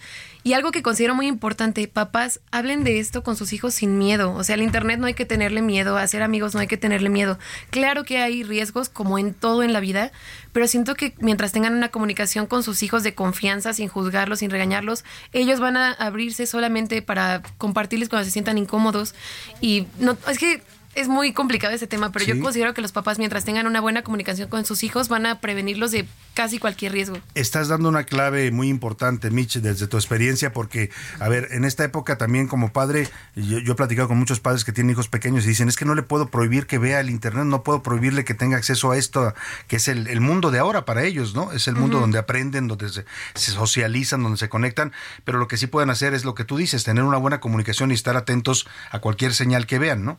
Claro que sí. Y papás, por favor, tengan confianza con sus hijos. El Internet no se los van a poder prohibir. Hay formas de manejarlo, hay formas de hacerlo más seguro, pero si lo ven como algo malo, les juro que nada más nos atrae más a saber por qué es malo. Claro, y es importante eso que tú les dices porque, mira, yo ya lo decía, México es uno, el tercer país con más eh, problemas de trata de personas con fines de explotación sexual y también para usar a los niños para muchos fines, desde mendicidad hasta lamentablemente esto del tráfico de órganos, que también es una realidad. Esto lo, lo documentó la Organización Internacional A21, que ubica al país, escuche usted, en temas de trata de personas y sobre todo menores, eh, solo detrás de Tailandia y de Camboya, que son considerados paraísos para estos delitos. Hay datos incluso del Secretariado Ejecutivo del Sistema Nacional de Seguridad Pública que dicen que entre diciembre de 2018 y junio de 2023 el número de personas de entre 0 y 17 años que han sido víctimas de trata han sido 1.519 mm, casos. La mayoría de ellos, 1.138 casos, eran mujeres y 381 hombres. ¿Las niñas están más expuestas, Mitch, en este tema? Pues yo creo que a esa edad todos están expuestos. Todos. Cualquiera de los dos. Cualquiera de los dos, sí. Obviamente buscan más a las niñas porque puede que sean más vulnerables o son más atractivas, desgraciadamente, para esos temas, pero siento que todos son muy vulnerables. Todos son vulnerables. Este tema de los controles parentales, ¿qué tanto pueden ayudar a los padres? Porque algunos videojuegos los, los tienen, ¿no? Pues ¿O es difícil? ¿Tú es difícil, o sea, yo siento que hay muchos que se ayudan. Yo la verdad no he explorado tanto en ese tema, pero siento que aún así los jóvenes o niños podemos buscar una forma de quebrantarlos. Por lo mismo yo creo que sí hay que tener un control tanto fuera del juego como dentro del juego. O sea, prohibirle, no sé, los chats libres, los chats de voz, los mensajes directos y por fuera decirle a tu hijo, oye, no compartas estos datos. Tú puedes hacer amigos, pero hasta este punto, si te sientes incómodo, dímelo. Todo eso. Claro. Oye, ¿y quiénes más están contigo? Cuéntame de tus compañeros en esta iniciativa de Freedom Squad. Ay, pues la verdad, estoy un poco nerviosa, no me acuerdo el nombre de todos, pero están, no sé, Rocoleta, Güero, está Daney, está Locomoniaco, Melebu.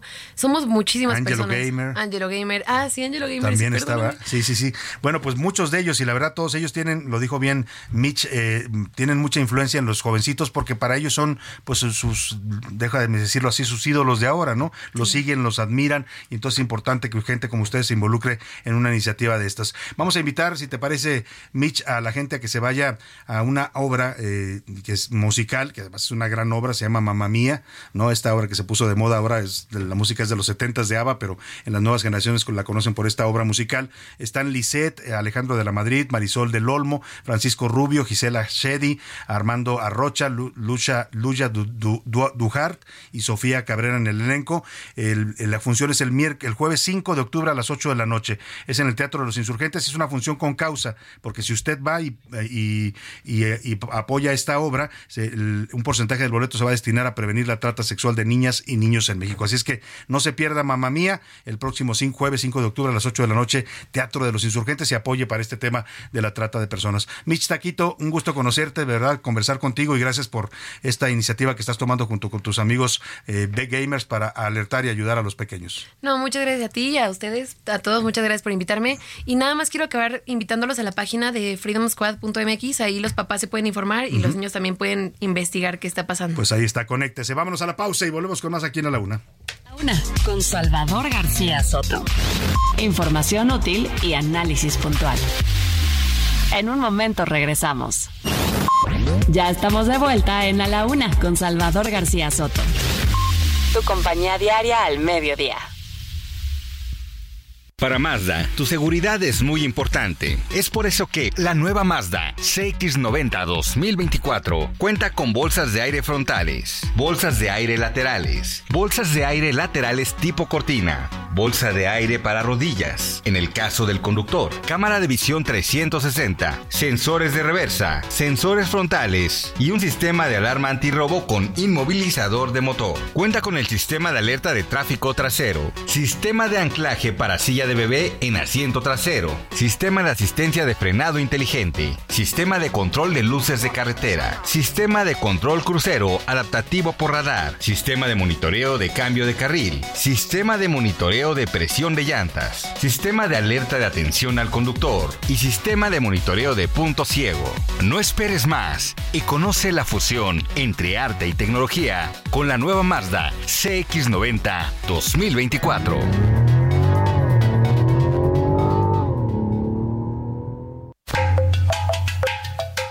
Pesar de su importancia histórica y cultural, el maíz mexicano enfrenta amenazas como la contaminación genética de variedades nativas, debido a la introducción del maíz transgénico.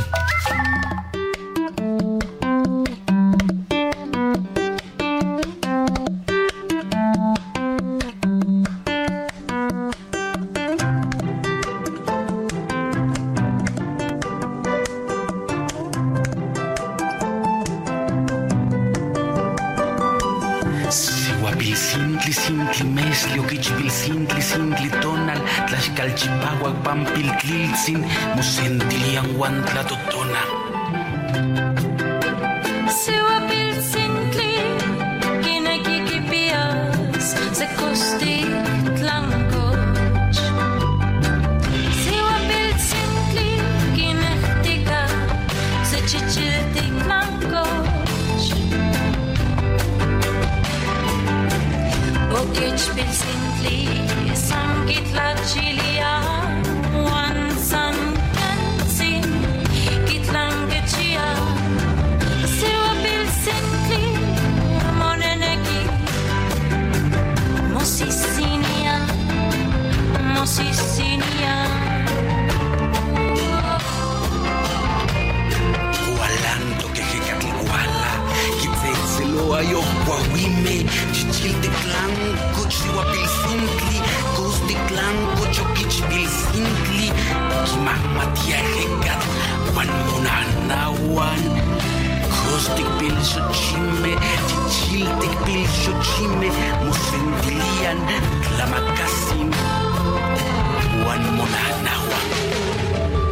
Dos de la tarde con 33 minutos. Esto que usted escucha en lengua náhuatl es el Tlacpiajetl, Tlacpiaquetl, eh, o la canción del maíz, así se llama, la canta Denise Gutiérrez y Mardonio Carballo, este gran poeta, actor, periodista. Le mando un abrazo, amigo, buen amigo además. Eh, pues la escribió él en náhuatl, es parte de su creación artística, ha escrito ya varios libros en poesía en náhuatl, ha escrito cuentos, novela, eh, y es una manera de rescatar este idioma que está pues tan ligado también al, al maíz, ¿no? Los pueblos hablantes del náhuatl eran pueblos del maíz, y esta canción la, la canta Denise Gutiérrez, y lo que usted escucha en la poesía en la voz es de Mardonio Carballo. Eh, él nació en Chicontepec, Veracruz, y bueno, pues la interpreta con esta chica méxico-americana Denise Gutiérrez, mejor conocida como La Blondo. Es un tema que homenajea al maíz como principio y raíz de México. Parte de la letra, que la verdad suena bellísimo, no sé si a usted le gusta, a mí me encanta siempre cómo suenan la musicalidad que tienen nuestras lenguas originarias, y parte de la letra dice, desde niños vamos a la milpa y hacemos ese trabajo de tlacpiaquet, tlacpiaj, tlacpiaquetl, que significa cuidador, lo que se conoce como espantapájaros. Escuchemos un poco más de este homenaje al maíz en la lengua náhuatl y seguimos con más aquí en el Día Mundial del Maíz en la una.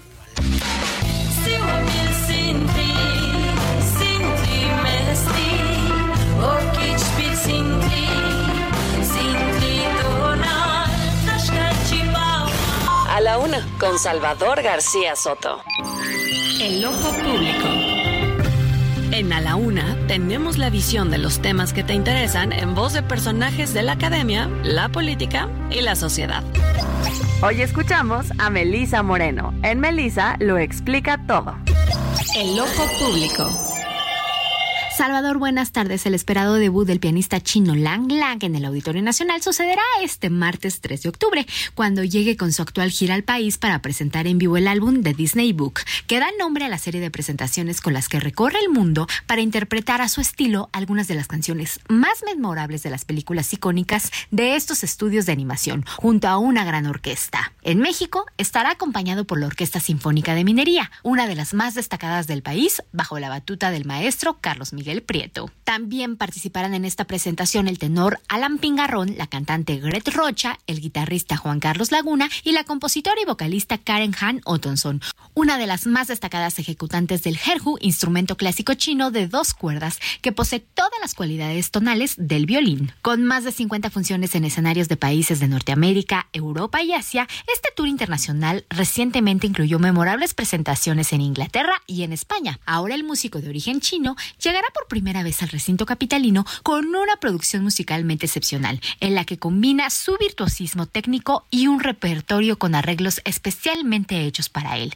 que van desde temas clásicos como Mi príncipe vendrá de Blancanieves y los siete enanos y Un mundo ideal de Aladín, hasta la adaptación de ritmos latinos con Recuérdame de Coco y No se habla de Bruno de Encanto. Nombrado por The New York Times como el artista más influyente de la música clásica en el planeta, Lang Lang ha compartido en diversas entrevistas que su relación con este arte ocurrió durante su infancia, cuando tomaba sus primeras clases de piano a los 5 años y aprendía a tocar música de compositores como Bach y Mozart.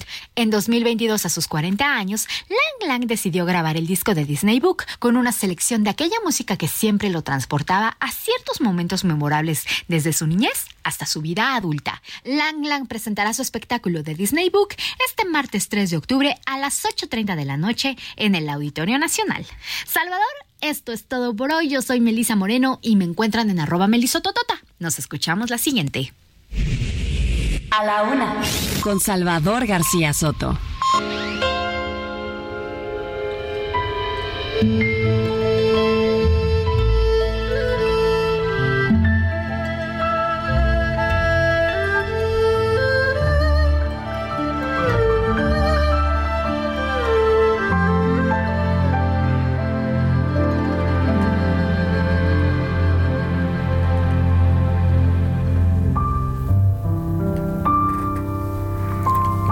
Oiga, qué belleza de música. Es una canción, ya la identificó usted, de Disney, creo que es la de Pocahontas, ¿no? Es de esa película.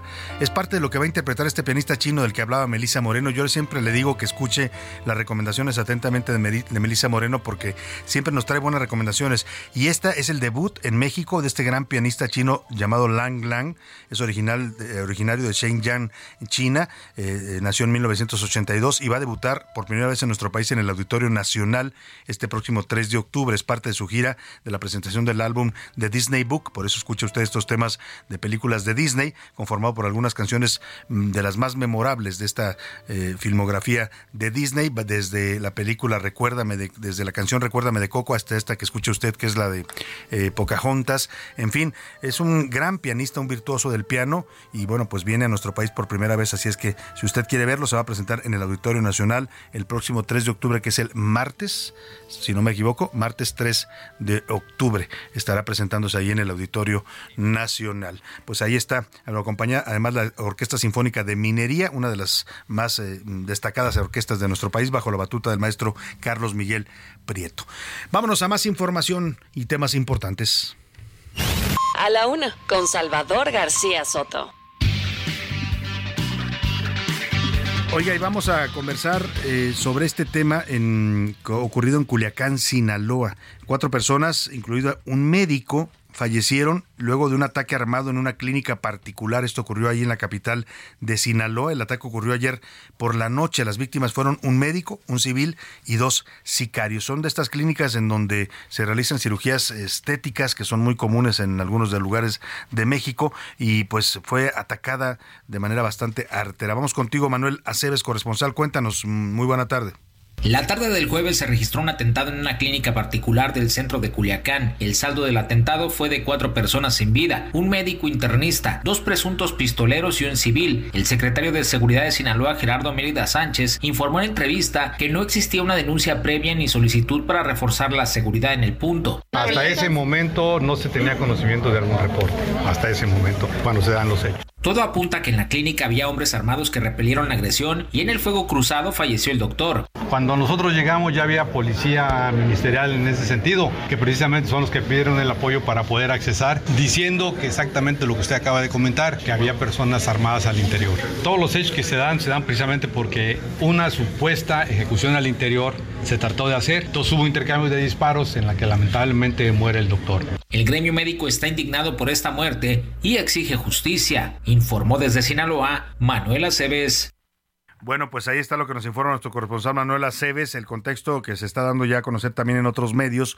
Dice el diario Reforma que el ataque se debió a que había dos eh, pues eh, personajes del narco internados en esa clínica que habían sido heridos en un, en un enfrentamiento en la sierra. Los bajaron a atender ahí a esa clínica en Culiacán y lamentablemente pues llegaron los enemigos a tratar de rematarlos. Vaya, este México cada vez se parece más a la Colombia de los años 80, ¿no? Este tipo de cosas que veíamos en las series colombianas pues ahora están ocurriendo en la realidad mexicana. Oiga, y ahí vamos hasta el estado de Nueva York porque se está decretando eh, la ciudad y el estado de Nueva York amanecieron bajo fuertes lluvias eh, ha provocado ya cierres viales en, la zona metropolitana de Nueva York. El transporte público también se vio afectado. Todo por todos por todo esto la gobernadora de Nueva York, Kathy Hochul, declaró estado de emergencia. Las autoridades están pidiendo a los residentes mantenerse alerta porque esperan lluvias durante todo el día. Incluso están recomendando a la gente que no salga de su casa, ¿eh? porque se esperan lluvias bastante intensas en toda la zona eh, urbana de Nueva York.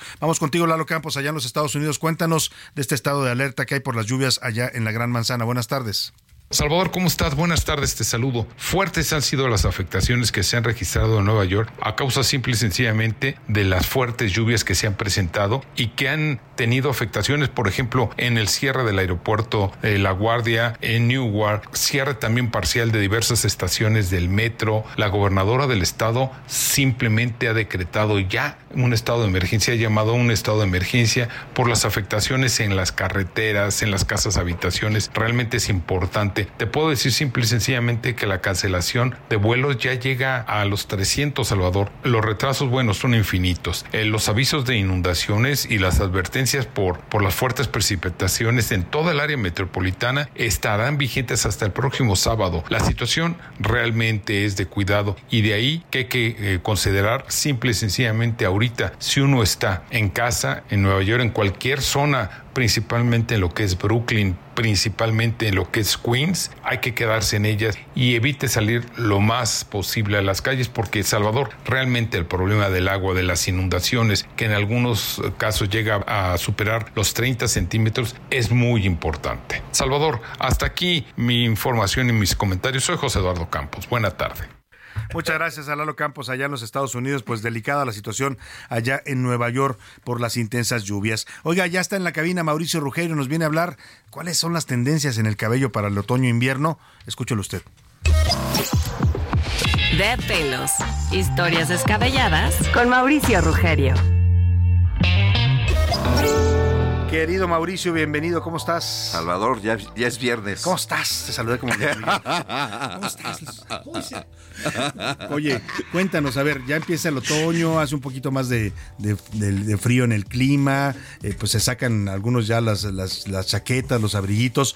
¿Qué, qué, qué, qué, qué manda la tendencia para el cabello en esta temporada? Fíjate que el otoño como tal, eh, muchos lo vemos en un proceso sí de cambio, sobre todo, bien hablabas del clima, empieza un poquito a cambiar el frío, etcétera. Sí, este espectáculo de las hojas que caen de Eh, los que árboles. caen, ¿no? Exacto, y desde ahí me, me encantaría eh, comenzar con esta participación, Salvador, sobre todo en los temas del color del cabello. Está muy de tendencia el cabello cobrizo. El cabello cobrizo es un rojo dorado que sobre todo a muchas mujeres mexicanas les va perfecto. Eh, Por el tono de piel. Por el tono de piel. Hay personas que tienen un poquito de pecas en su rostro, les funciona muy bien ese tono y así- y el color como tal viene a formar parte del cambio. Puede ser cobrizo, puede ser ocre también, o un tono hacia café ligeramente cálido con respecto al color. Con respecto al corte de cabello, hablando del otoño Salvador, ¿qué crees?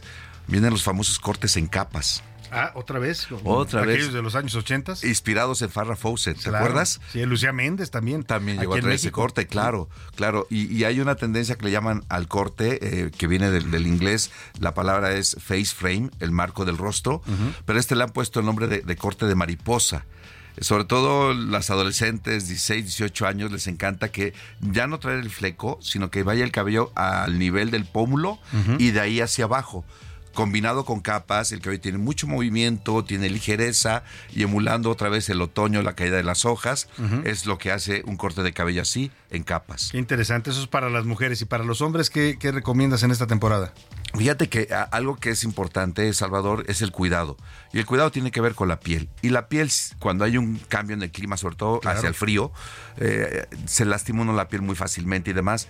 Eh, viene mucho todavía la barba. La barba bien delineada, bien marcada, es, es maravillosa. Eh, ¿Quién crees que ha sido una gran influencia en los últimos tiempos? ¿Quién para, para estos temas de Para esos temas del la cabello. del sí, sí, varonil? sí, sí. ¿Cuál? Sí, acuérdate de este cantante que trae un corte mulet. Ajá. Ah, el, el peso pluma. Peso pluma. Pl- El peso doble pluma. P que le dicen. Sí, se, se- se volvió un referente en la industria y, y- y trae un contraste en los cortes, sobre todo en los lados, la nuca con máquina muy corto y la parte de arriba más larga. Entonces, Este tipo de corte nos funciona bien, sobre todo las personas que no tenemos mucha estatura, Ujú. nos hace ver más altos. Si el cabello es rizado, lo puedes dejar natural, se ve también perfecto el cabello. Y entonces una combinación de barba, con un corte así, hace un estilo totalmente diferente. Y yo os invito a todos tus radioescuchas que experimenten su barba. Claro. Por aquí tenemos a José Luis que dice, José no, Luis me ya se crecía, la no barba. me crecía la barba. Siempre decía, exacto". es que no me sale y hoy que se la dejó ya le está saliendo. Y le está saliendo. Creo que tú también, si me das permiso, También, eres un buen me ejemplo. barba, sí. También, eh, si ven a Salvador, está barbón. Y, y la barba nos ayuda a los hombres en un tema como si fuera un maquillaje. Claro. O sea, nos va a permitir crear sombras, va a ayudarnos a que nuestro rostro se Te afila la cara, ¿no? Total y absolutamente. Y además te hace ver como más serio, más maduro, ¿no? En, en algún momento, hablando de filósofos griegos, se hablaba de, de- de- de- de la inteligencia. Decían que los antiguos, ¿no? Que, que- que la barba era un símbolo de sabiduría. De sabiduría, efectivamente. Entonces, todo esto combinado, puedes empezar también a experimentar la barba, déjala crecer y ya crecida tu barba, pues vele dando una forma que es parte también del cambio con respecto a tu look para ti, caballero. Pues ya me está convenciendo Mauricio, a lo mejor me hago mi corte al estilo doble, eh, doble P o peso pluma, no se crea, ya me vio, ya me veo yo con esos cortes, pero bueno. Gracias Mauricio, como Es siempre un, un gusto placer, conversar Salvador. contigo y busca a Mauricio tus redes sociales. Sí, estamos en Staff M eh, Lounge y estamos como Staff M en Facebook, tanto en Instagram como en Facebook. Y si usted lo quiere conocer personalmente y atenderse con él, puede ir ahí a su salón que está en los rumbos de la Colonia del Valle, San Borja y División del Norte. San Borja 1030, esquina División del Norte, y con todo gusto los esperamos, Salvador. Gracias, Mauricio. Es un placer. Un gusto tenerte aquí. Gracias, Salvador. Vámonos a otros temas y vámonos con los curuleros. ¿Qué le parece? Eh, Hicieron esta canción que es un poco dura, pero es la realidad. Ya Le hemos estado hablando toda la semana. Ha habido estos casos de jóvenes desaparecidos en México. Los eh, del caso de, de Zacatecas en Villanueva que aparecieron muertos seis de siete desaparecidos. Uno en estado de gravedad está hospitalizado. Los jóvenes, jovencitos de Lagos de Moreno, se acaba de reportar otros tres desaparecidos también en el estado de Jalisco. En fin, yo le decía a nuestros jóvenes los están matando y de eso no se quiere reconocer nada en el gobierno.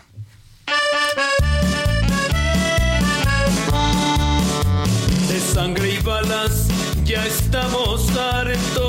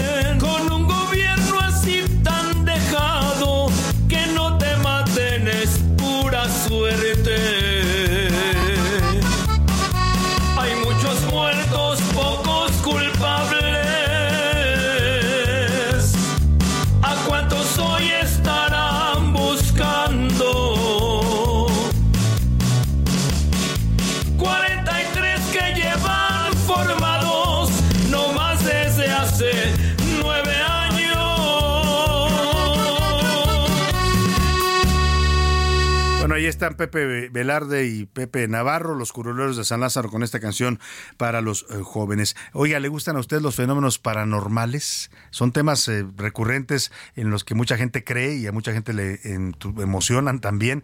Vamos a hablar de esos temas. Esto es la mano. Vamos a hablar en serio de estos temas porque hay una obra de teatro que propone pues eh, un thriller para estos, eh, estos asuntos paranormales. Se llama 222, una historia paranormal. Le regalamos pases dobles. Se presenta en el Teatro Sola Julio Prieto. Le regalamos pases para el próximo domingo a las 6 de la tarde. Y está en la línea telefónica. Le agradezco mucho que nos tome esta llamada a Erika de la Rosa. Es una de las actrices que forman parte de este elenco, de esta historia sobrenatural de una pareja con perspectivas opuestas y que se mudan a una casa misteriosa. Qué gusto saludarte, Erika. Muy buenas tardes. Hola, ¿qué tal? Buenas tardes, el gusto es mío. Oye, Erika, cuéntanos de 2, 222, una historia paranormal. Tú interpretas a Laura en esta historia.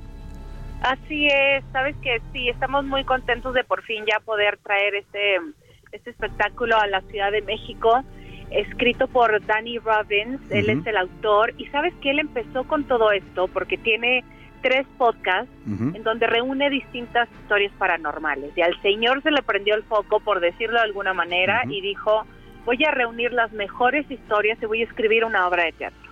Y esto es 222, la cual se estrenó eh, con muchísimo éxito en el West End, en Londres, y ahora ya la traemos acá en México. Es la primera vez que se, que se actúa en español. Eh, y le fue súper bien en Londres y se están, están de gira, también está en Australia y ahora ya la tenemos en México. Entonces, Pues- feliz de que vayan a vernos al Teatro Shola. Sin duda. Trata sobre, sobre las múltiples respuestas que tiene esta pregunta. ¿Crees en los fantasmas? Sí o no. Y a partir de eso se desenvuelve toda una plática, pero no solamente en torno a ese tema. Creo yo que es un tema tan delicado y que puede generar tal conversación que a partir de ahí puedes incluso como definir cómo son las personas que tienes a tu alrededor, ¿no? Claro. Dependiendo de si creen o no. Creo que es una una pregunta tan fuerte como atreverte a preguntar crees en Dios o no.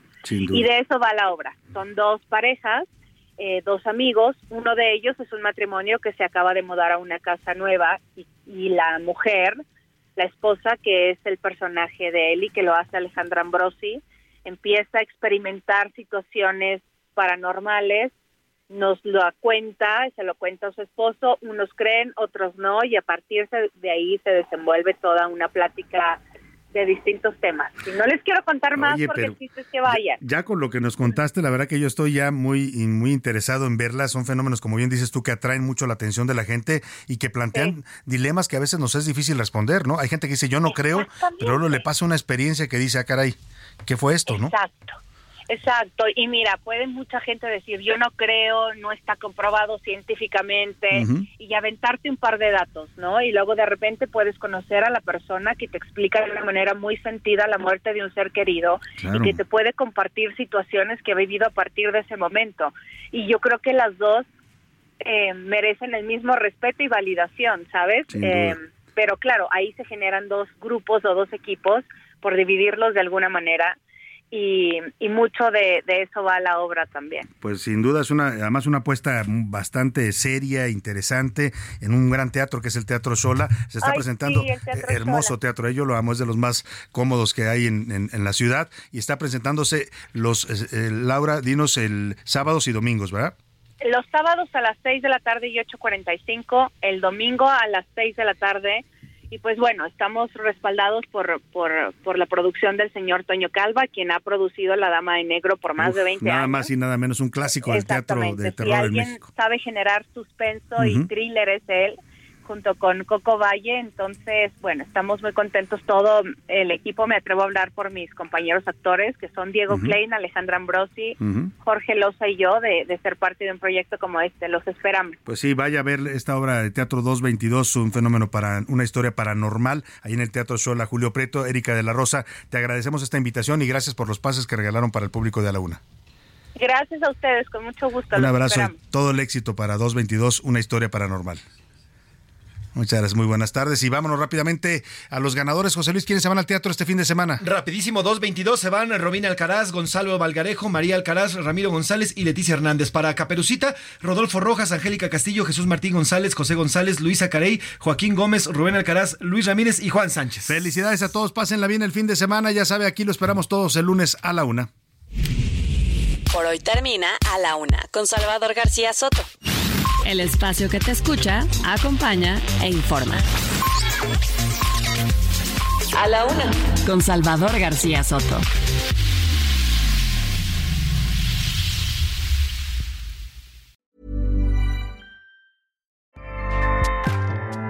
ACAST powers the world's best podcasts. Here's a show that we recommend. The Real Housewives is a guilty pleasure for most, but if you're looking to not feel guilty about that pleasure, tune in to Everything Iconic with me, Danny Pellegrino, where I break down all the messy moments and behind the scenes antics of Bravo's popular franchise. And on Everything Iconic, I also interview celebrity guests like Kelly Ripa, Kiki Palmer, Drew Barrymore, Cameron Diaz, and more about their guilty pleasures, their past work, and so much more. So if you're pop culture obsessed and find yourself watching way too much reality TV like me, tune in to Everything Iconic with Danny Pellegrino wherever you listen to podcasts. ACAST helps creators launch, grow, and monetize their podcasts everywhere. ACAST.com.